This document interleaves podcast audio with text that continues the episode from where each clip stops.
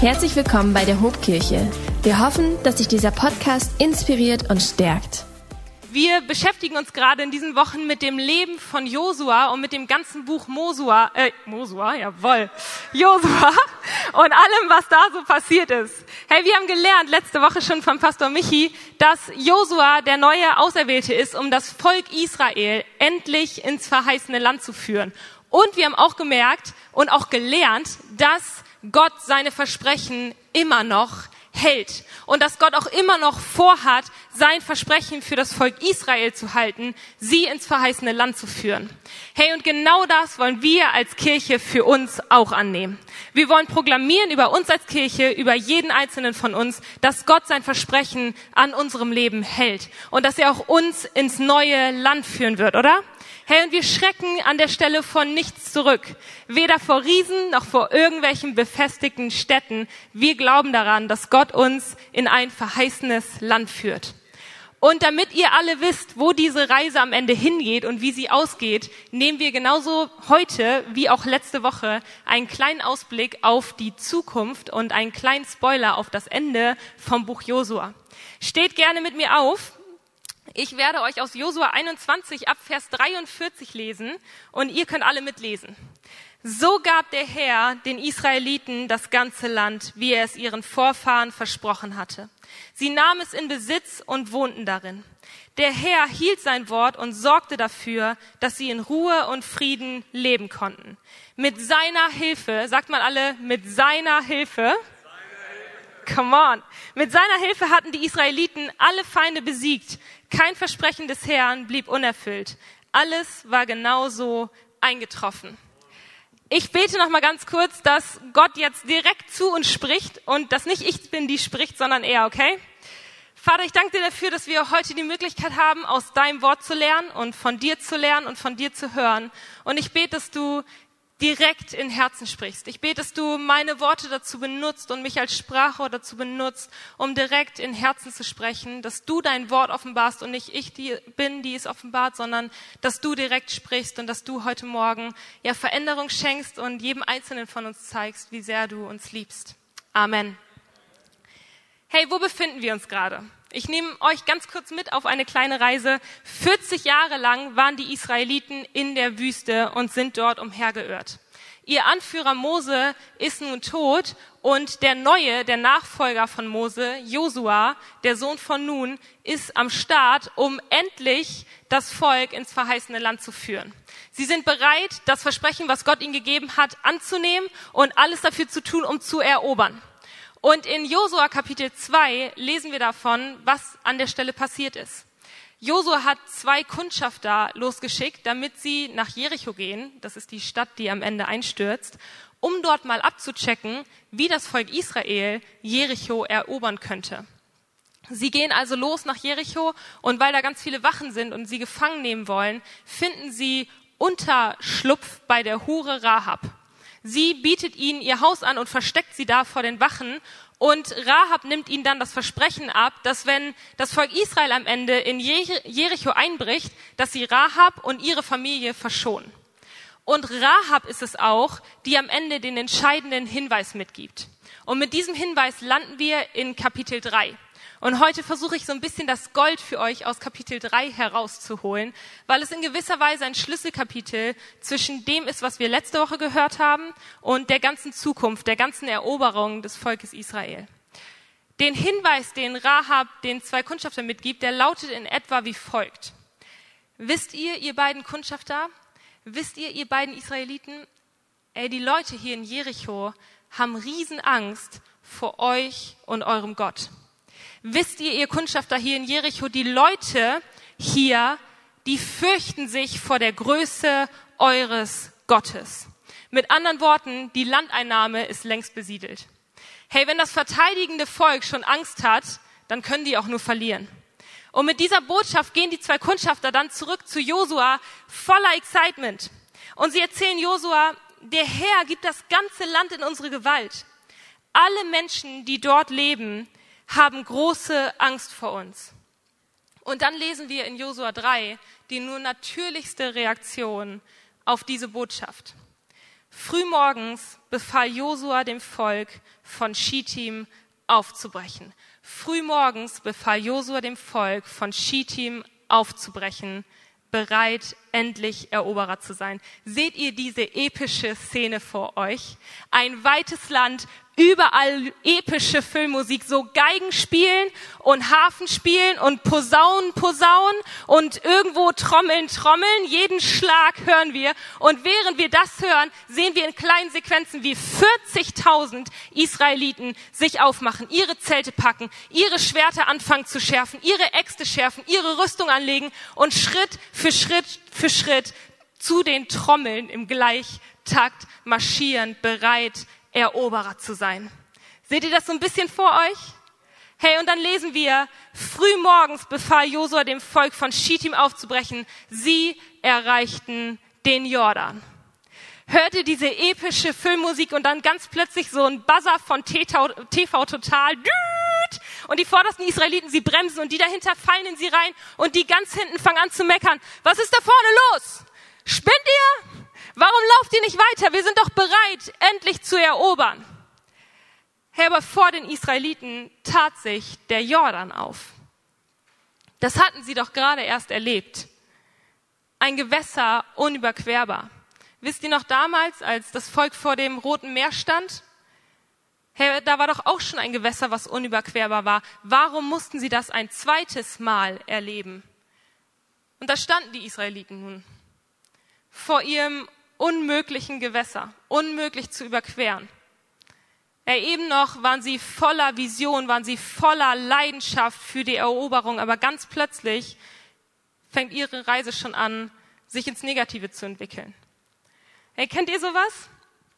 Du bist voller Tatendrang und du hattest einen richtig guten Tag und Jetzt sagst du, ey, das Beste, das, was diesen Tag noch am allerbesten machen würde, wäre so ein richtig leckeres Abendessen. Und du guckst auf die Uhr, es ist 19.30 Uhr, das heißt, du hast noch eine halbe Stunde Zeit, um schnell zu deinem Lieblingssupermarkt zu fahren, zu Aldi zu fahren, in Jesu Namen zu Aldi zu fahren, und dir da leckere Essenssachen zu holen. Du steigst also schnell ins Auto und fährst zu Aldi, steigst aus, schnappst dir den Einkaufswagen und gehst so schnell wie du kannst in den Laden rein. Da packst du alle leckeren Essenssachen in deinen Laden und du vergisst sogar nicht, endlich mal wieder Olivenöl mitzunehmen. An der Theke, so kurz vor Ladenschluss, ergatterst du noch frische Garnelen und du fühlst dich wie ein absoluter Gewinner. Du gehst an die Kasse und du packst Tetris-mäßig deine ganzen Sachen auf die Kasse, damit du am Ende die schwersten Sachen zuerst ins Auto räumen kannst und obendrauf die Avocado legst, damit sie nicht zerquetscht. Wieder ein Gewinner-Move. Du lässt den Herrn hinter dir noch äh, freundlich vor dich, der hat nur eine Packung Klopapier, denkt immer noch, er muss horten für Corona. Und dann stehst du vor der Kassiererin und lächelst sie nett an. Hey, dass du einen guten Tag hattest, willst du nicht für dich behalten.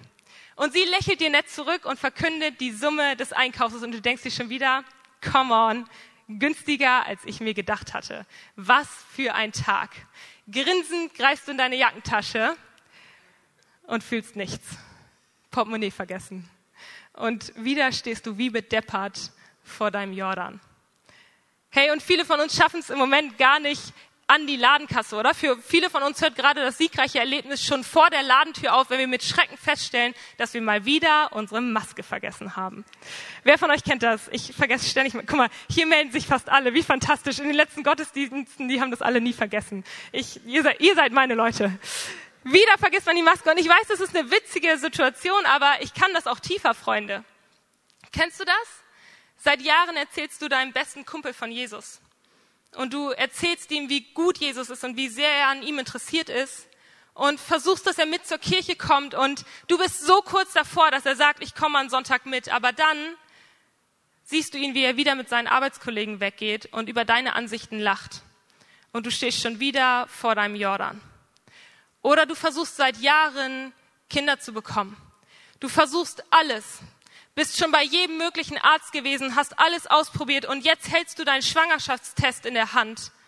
Negativ. Und du stehst schon wieder wie bedeppert vor deinem Jordan. Oder du arbeitest und du arbeitest und du arbeitest, damit du endlich deinen Traumjob bekommst und machst Fortbildung für Fortbildung und arbeitest die ganze Nacht durch, damit das Geld endlich mal reicht.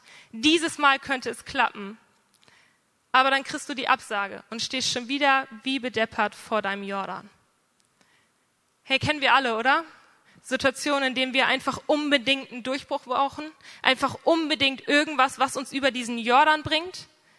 Aber für uns sieht, sieht die Situation einfach unmöglich aus. Ja, ich glaube, genauso ging es den Israeliten auch. Und vielleicht sind ein paar Israel-Kenner unter euch, die schon mal in Israel waren in den letzten Jahren und den Jordan gesehen haben.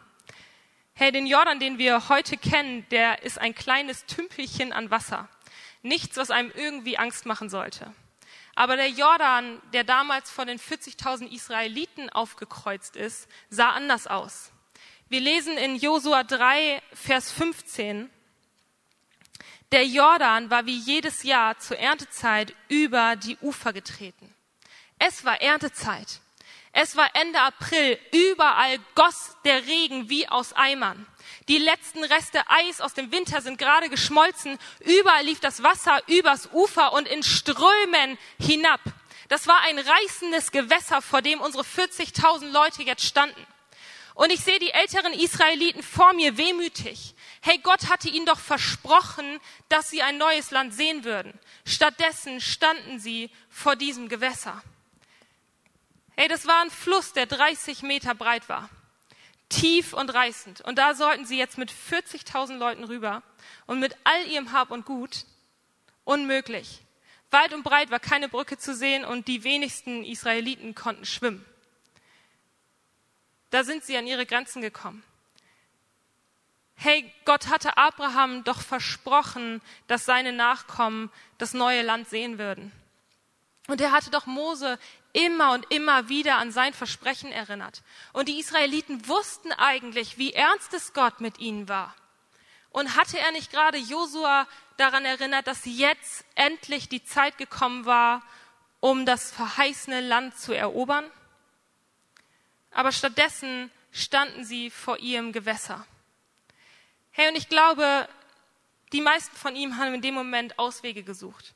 Ich glaube, als es im Zeltlager hieß, dass Josua meinte, jetzt ging es los, da haben sich alle gefreut, sie waren bereit, mit Schwertern zu erobern. Aber das, was sie jetzt gesehen haben, das war unmöglich mit Menschenhand zu überwinden. Also haben sie Auswege gesucht, haben sich Kompromisse einfallen lassen. Und ich glaube, einige von ihnen haben gesagt, hey, lass uns einfach wieder umdrehen. Lass uns einfach wieder gehen. Kommt, wir gehen nach Hause. Brauchen wir das Land auf der anderen Seite überhaupt? Hey, ehrlich gesagt, hier gefällt es mir auch ganz gut. Ich finde diese Seite des Flusses, damit kann ich auch leben.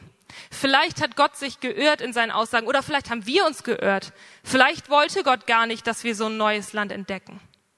Hey, und ich glaube, es gab andere Israeliten, die gesagt haben, ey, wir sind richtige Macher. Wir sind so die richtigen Männer. Wir haben doch hier 40.000 Leute. Einer von uns wird ja wohl fähig sein, über diesen Fluss zu schwimmen. Und er kann ja ein Seil mitnehmen und kann ja rüberschwimmen. Und dann können alle anderen 40.000 Israeliten an diesem Seil über den Jordan rüber. Das dauert vielleicht eine ganze Zeit, aber ganz im Ernst, wir waren 40 Jahre in der Wüste. Hey, oder jemand anders hatte die Idee, wir können ja einfach zwei Jahre mehr nehmen, ist ja dann auch egal und können uns einfach eine Brücke über den Fluss bauen. Die Israeliten haben versucht, Auswege zu finden, haben versucht, Kompromisse zu finden und irgendwie dieses Problem zu lösen. Hey, und ich weiß nicht, wie dein Jordan aussieht oder heißt. Ich weiß nicht, was dich gerade daran hindert, Schritte zu tun, um zu sehen, wovon du träumst oder was Gott dir versprochen hat. Aber ich glaube, dass jeder einzelne von uns immer wieder vor so einem Jordan steht. Ich glaube, jeder einzelne von uns hat Situationen im Leben, die einen runterziehen wollen, die einen fertig machen. Wir sind bereit, mit Schwertern zu erobern, aber da taucht plötzlich was vor uns auf, was wir aus eigener Menschenhand nicht bezwingen können. Und dann gibt es auch in unseren Reihen verschiedene Sorten von Menschen. Die einen, die sagen, ganz im Ernst, lass uns einfach wieder abhauen. Lass uns einfach wieder gehen. Lass uns einfach nach Hause gehen. Ehrlich gesagt, gefällt mir das hier auch ganz gut. Ich komme klar mit dieser Situation. Hey, ich glaube, ich brauche nicht mehr. Was auch immer mir da Gott wohl versprochen hatte, ich glaube, das war doch nicht für mich. Vielleicht will mir Gott gar nicht mehr geben. Ich kann mich hiermit zufrieden geben. Hey, wenn du so eine Person bist, dann will ich dir heute was sagen. Gott wird beenden, was er begonnen hat. Gott wird beenden, was er begonnen hat. Gott ist immer noch dabei, seine Versprechen für uns zu halten. Gott hat ein großes Versprechen für dich und er ist dabei, dieses Versprechen einzuhalten und dir zu zeigen, wie sehr er dich damit liebt. Sei du nur bereit für das Wunder. Hey, und dann gibt es die anderen Leute von uns, die, die eher den Stimmen des 21. Jahrhunderts zuhören. So, heute ist alles möglich. Du kannst alles erreichen hey, wenn du nur alles gibst und wenn du nur arbeitest und arbeitest, dann wirst du am Ende auch siegreich sein. Also gib alles, arbeite und arbeite und arbeite und hör ja nicht auf zu arbeiten, dann wirst du am Ende vielleicht auch siegreich sein. Hey, wenn du so eine Person bist und ich sage euch, ich finde mich dabei so oft wieder, dann will ich dir heute sagen, ich glaube, Gott will manchmal einfach nicht, dass wir uns durch unseren Jordan kämpfen. Ich glaube, Gott will manchmal einfach nicht, dass du dich durch deinen Jordan kämpfst. Hörst du das? Ich glaube, Gott will manchmal einfach nicht, dass du dich durch deinen Jordan kämpfst. Das ist entmutigend und hart, oder? Aber lass uns mal abwarten, was das Volk Israel an der Stelle erlebt. Herr, das Volk Israel wusste, dass nur noch der Jordan sie von ihrem verheißenen Land trennte. Sie wussten, dass nur noch der Jordan das Ding ist, was sie von der Eroberung des verheißenen Landes trennte. Und wir lesen jetzt, was in den Momenten vor dem Jordan passiert ist. Sie erreichten den Jordan, überquerten ihn aber noch nicht, sondern schlugen zunächst ihre Zelte am östlichen Ufer auf.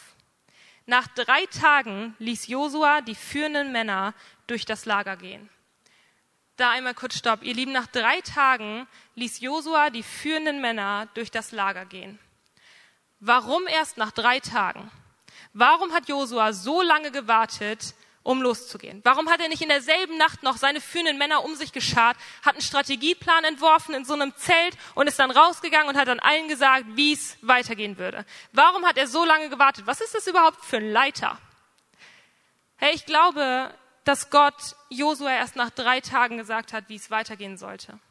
Oder vielleicht hat er es Josua früher gesagt, aber hat ihn darum gebeten, den Leuten erst nach drei Tagen Bescheid zu sagen. Warum? Weil ich glaube, dass Gott wollte, dass die Israeliten drei lange Tage auf diesen Fluss schauen sollten.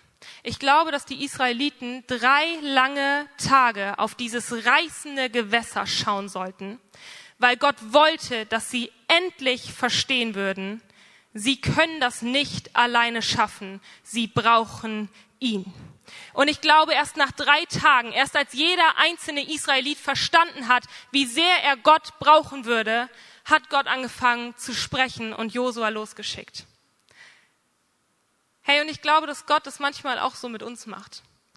Ich glaube, manchmal wartet Gott mit dem Wunder für uns darauf, dass wir verstehen, wie sehr wir ihn brauchen. Er wartet nicht, damit wir leiden. Er wartet darauf, dass wir verstehen, wie sehr wir ihn brauchen. Und dann lesen wir weiter, was Josua verkünden ließ. Sie sollten ausrufen, seine führenden Männer, sobald ihr seht, dass die Priester vom Stamm Levi die Bundeslade des Herrn eures Gottes tragen, brecht euer Lager ab und folgt ihnen. Haltet aber einen Abstand von tausend Metern zwischen euch und den Priestern, damit ihr der Bundeslade nicht zu nahe kommt.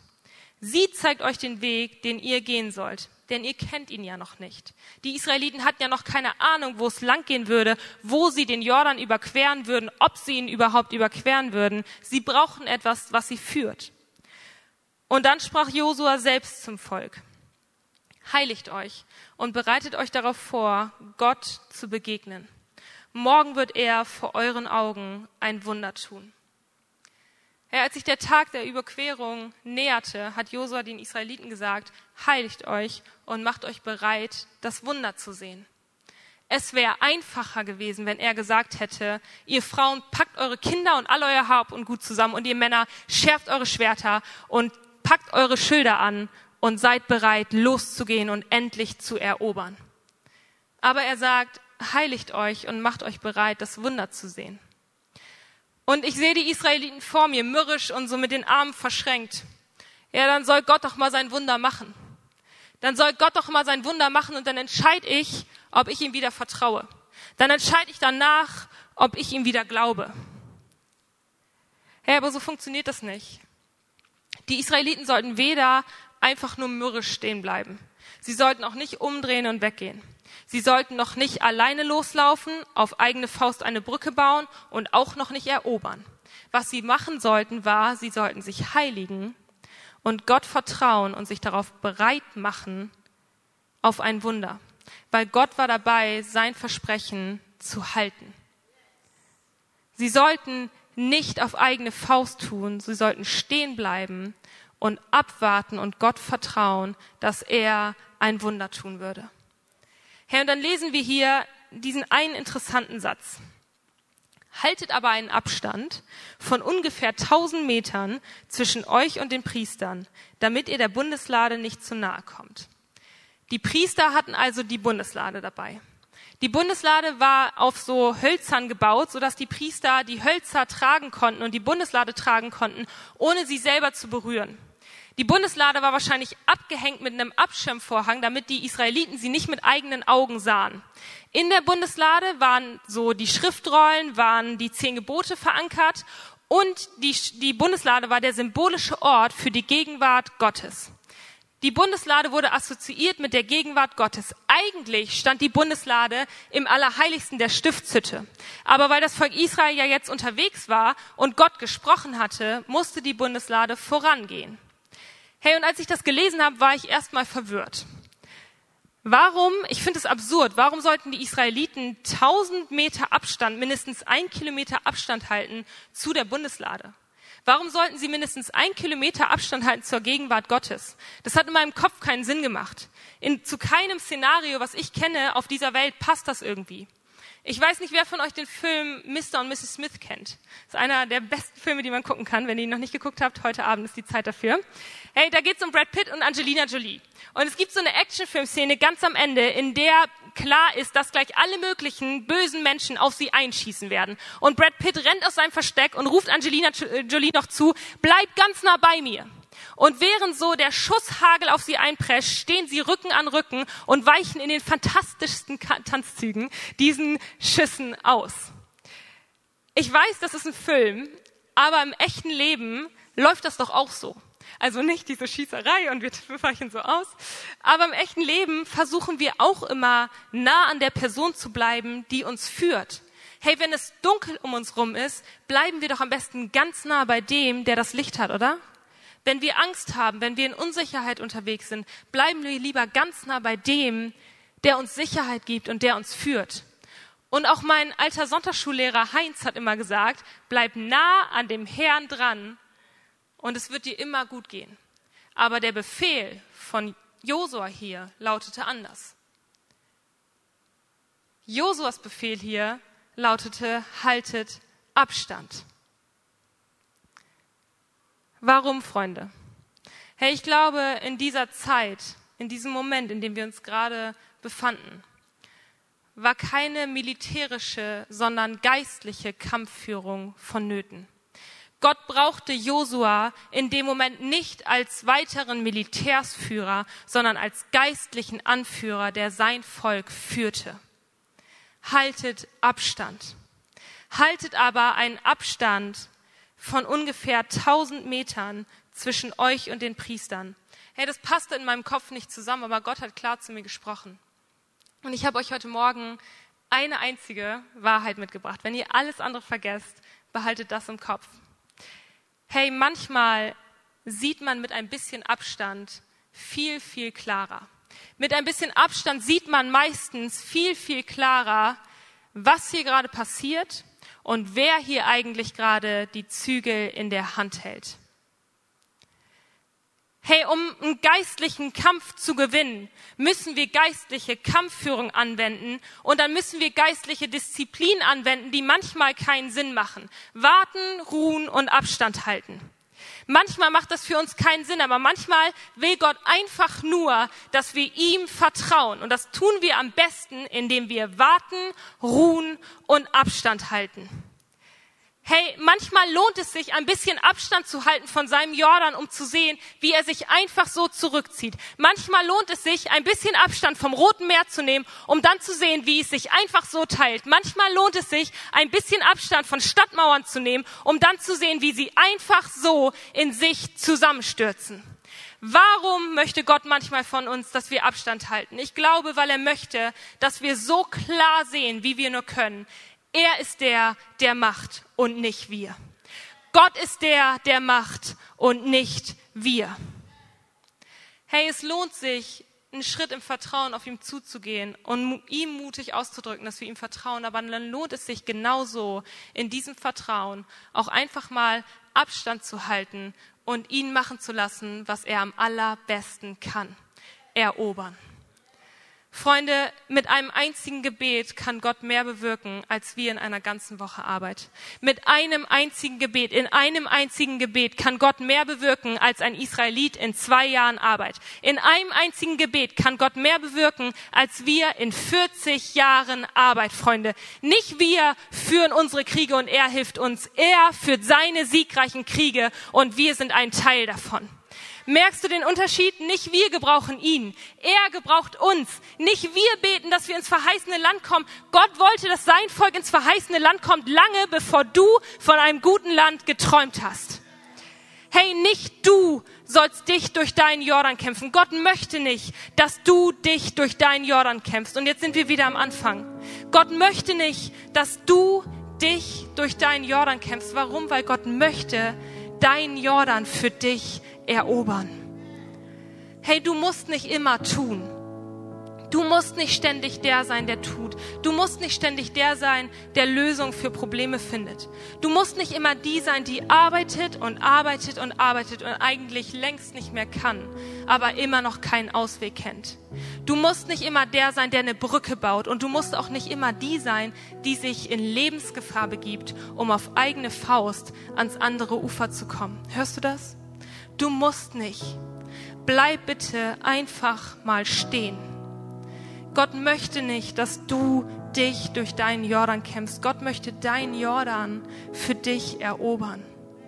Gott wird be beenden, was er begonnen hat, Freunde. Vielleicht nicht immer so, wie du dir das vorstellst und vielleicht auch nicht so, wie du dir das wünschst, aber das lass mal seine Sorge sein. Herr, die Zeit der Eroberung, liebe Kirche, die Zeit der Eroberung für uns, die kommt noch, versprochen. Die kommt nach dem Jordan. Aber jetzt lasst uns einfach mal abwarten und ihn machen lassen. Hey, wir lesen in der Bibel, was passiert ist, als Sarah auf eigene Faust versucht hat, dass Abraham endlich seinen Nachkommen bekommt. Wir lesen in der Bibel, was passiert, als Jona auf eigene Faust aus seiner Berufung wegrennt und vor Gott flieht, einfach nur weil er Angst hat. Wie oft haben wir ein Versprechen von Gott vor Augen, aber weil es uns zu lange dauert oder wir denken, wir könnten es irgendwie selbst, rackern wir uns ab und arbeiten und arbeiten, nur um am Ende erschöpft umzufallen. Hey, das Problem mag noch so menschlich aussehen und wir noch so sehr denken, dass wir es auf eigene Faust bewältigen könnten. Freunde, das ist ein geistlicher Kampf. Und den führen wir nicht, indem wir blinden Aktionismus folgen. Den führen wir, indem wir Gott vertrauen und ihn machen lassen. Und das heißt nicht, dass wir einfach faul in der Ecke liegen sollen. Damit meine ich nicht, dass wir uns einfach zurücklegen sollen und nichts mehr tun sollen. Damit meine ich, dass wir beten und beten und beten sollten und ihm vertrauen sollten, anstatt zu machen, zu machen und zu machen und am Ende erschöpft umzufallen. Ihn machen lassen. Warum? In Epheser 3 lesen wir es schwarz auf weiß. Hey, wir lesen, Gott aber kann viel mehr tun, als wir jemals von ihm erbitten oder uns auch nur vorstellen könnten. Gott kann so viel mehr tun, als wir uns jemals vorstellen könnten. Ich wünsche uns, dass wir alle kleine Josuas sind, die ihm vertrauen, die ohne zu zucken, ohne mit der Wimper zu zucken, ihm vertrauen und ihn machen lassen. Und dann lesen wir in Josua 3 ab Vers 15, was passiert. Wir lesen davon, dass die Priester vor den Augen aller mit der Bundeslade in den Jordan reinsteppten. Und als sie den Jordan anfing zu durchlaufen, ging das Wasser einfach so zurück. Und als sie in der Mitte des Jordan standen, hörte das Wasser auf zu fließen und zog sich so weit zurück, dass 40.000 Israeliten ans andere Ufer gelangen konnten. So gut ist unser Gott. Freunde, warum ist das passiert? Weil die Bundeslade da war? Weil sie irgendeine Art Glücksbringer war? -mm. Nicht wegen irgendwelcher Symbole oder irgendwelcher Rituale oder irgendwas, was ein Israelit getan hatte. Alleine die Gegenwart Gottes hat hier das Wunder bewirkt. Hey, jede Schlacht in deinem Leben ist ein Indiz dafür, wie groß Gott ist. Und jedes Hindernis in deinem Leben, jeder Jordan in deinem Leben kann ein Indiz dafür sein, wie groß unser Gott ist, wenn wir ihn machen lassen. Hab keine Angst vor deinem Jordan. Sprich Gott Vertrauen aus und dann halt Abstand und lass ihn machen. Hey, er hat uns ein verheißenes Land versprochen, da wird er uns den Weg dahin auch frei machen. Hey, und ich weiß nicht, wie du dich fühlst und ob du vielleicht schon seit 40 oder seit 14 oder vier Jahren oder vier Monaten oder vielleicht auch erst seit vier Tagen irgendwie in so einer Wüste unterwegs bist und du bist so kurz davor, dein verheißenes Land einzunehmen, aber plötzlich tut sich vor dir so ein Fluss auf. Hey, dann will ich dir heute zusprechen, Gott wird erobern. Er ist der, der erobert. Steh doch gerne mal mit mir auf. Wie gesagt, ich weiß nicht, wie dein Jordan heißt oder was dein Jordan ist. Hey, aber wenn du vor so einem Jordan stehst, dann will ich dich ermutigen, schließ gerne deine Augen und alle anderen tun es mit dir. Schließt gerne alle mal eure Augen und ich will euch vorlesen, was der Psalm 114 zu dieser Situation zu sagen hat. Das rote Meer sah sie kommen und verschwand. Der Jordan floss davon, als sei er verbannt.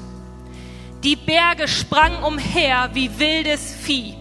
Die Hügel taten es ihnen gleich wie zuvor noch nie. Was ist falsch, Rotes Meer, dass du dich hast abgewandt? Was ist passiert, Jordan, dass du hinterließest nur leeres Land? Warum, ihr Berge, seid ihr davongesprungen? Warum, ihr Hügel, seid ihr nicht mehr da? Weil die Erde erbebt in der Gegenwart des Herrn. Sie erschüttert in der Gegenwart des Gottes von Jakob. Wenn dich dieser Podcast gesegnet hat, würden wir gern deine Geschichte hören. Schreib uns doch unter hallo@ho.de oder noch besser, schau einfach mal persönlich bei uns vorbei. Wir freuen uns auf dich.